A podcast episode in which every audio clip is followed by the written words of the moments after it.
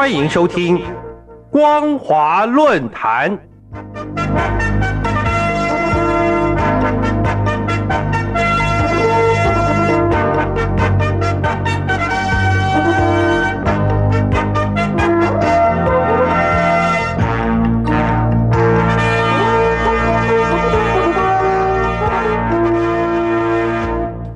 各位听众朋友，您好，欢迎收听今天的光华论坛，我是世奇。今天的论坛主题是结合民主伙伴捍卫民主价值。结合民主伙伴捍卫民主价值。总统蔡英文从三月二十九号到四月七号，搭乘专机前往中美洲的友邦瓜地马拉和贝里斯访问，展开为期十天的民主伙伴共荣之旅。蔡总统这次的出访。往返行程分别过境美国纽约及洛杉矶两大城市，除了在纽约哈德逊研究所接受全球领导力奖的颁赠以外，也在洛杉矶雷根图书馆与美国众议院议长麦卡锡会面，并且重申台湾守护民主价值、维持和平现状的决心。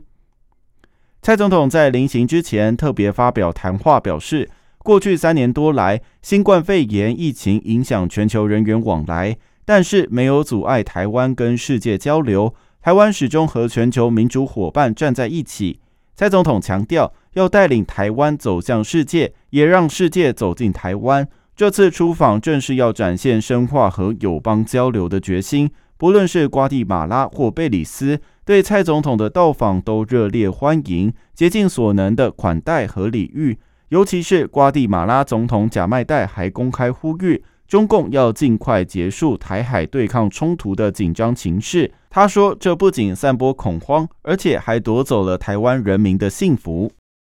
除此之外，这次蔡总统出访中美洲友邦，返程中途在美国洛杉矶过境时，不但会晤美国众议院议长麦卡锡，同时还有多位美国跨党派议员和传播媒体在场，反映出民主伙伴热烈相挺的友情。不出所料的，中共当局因此对美国政府提出严重抗议。其实，蔡总统过境美国已经有潜力，实在没有理由过度反应。再说，中共向来不是坚持两岸问题是中国内部的事务，外人没有权利干涉吗？怎么这时候却又大张旗鼓地把两岸问题搬到国际台面，要求国际社会不顾现实，必须认同他在两岸关系所采取的立场呢？要知道，美国是行政、立法、司法三权分立的民主国家。众议院议长与到访的国家元首会面，是他个人的自主决定，完全不受行政权干预。倒是美国不分党派的参众议员以行动热烈出席与蔡总统会晤的场合，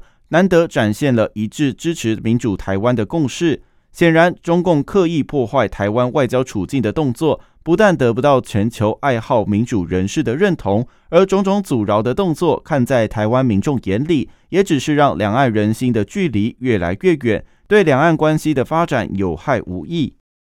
事实显示，当今国际的政经情势错综复杂，即使跟中共官方有正式往来的国家，也不顾中共反对，还是与台湾维持相当程度的实质关系。毕竟，经济活动往往超越政治疆界，而人民利益的考量更是各国政府外交政策的重要指标。蔡总统的民主伙伴共荣之旅，带领台湾拓展国际的生存空间，正是配合国家发展需要的作为。不管中共当局如何用尽全力的在国际上打压，中华民国的外交空间都不会被完全封杀。这跟中共有没有足够的外交筹码完全无关。却跟国际政治权力互动及全球产业连结的经济格局息息相关。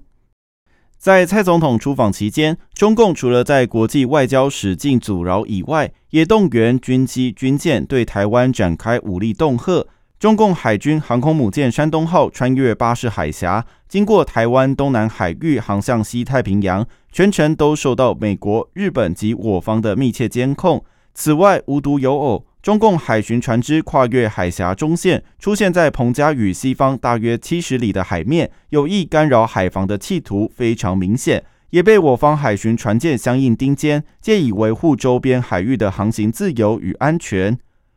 令人感到遗憾的是，蔡总统结束访问返台以后，中共军方竟然加大武力恫吓的强度。军机和军舰分头从北、中、南三方渔业海峡中线，在台海周边进行军事演习。面对这样刻意侵扰的大阵仗演习，我军除了提高防备警戒之外，同时秉持不升高冲突、不引发争端的处置原则，沉着应对中共军方制造台海紧张的挑衅行为。可想而知，无论中共当局之前如何向台湾民众表示善意，又如何说尽好话以维系两岸的心灵契合，都被这波针对性的军事演习重重打脸。不但捣毁了两岸原本已经脆弱的互信基础，也为两岸关系制造了难以弥补的裂痕。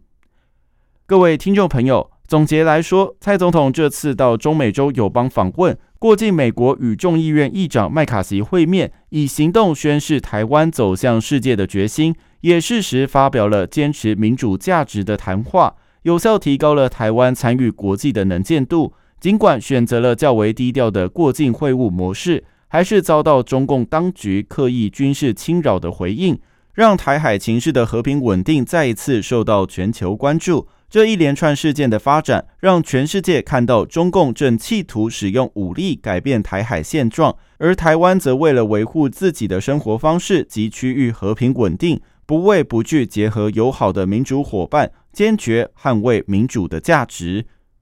以上就是今天论坛的全部内容。今天的论坛主题是结合民主伙伴捍卫民主价值。结合民主伙伴捍卫民主价值。我是世奇，光华论坛，我们下次见。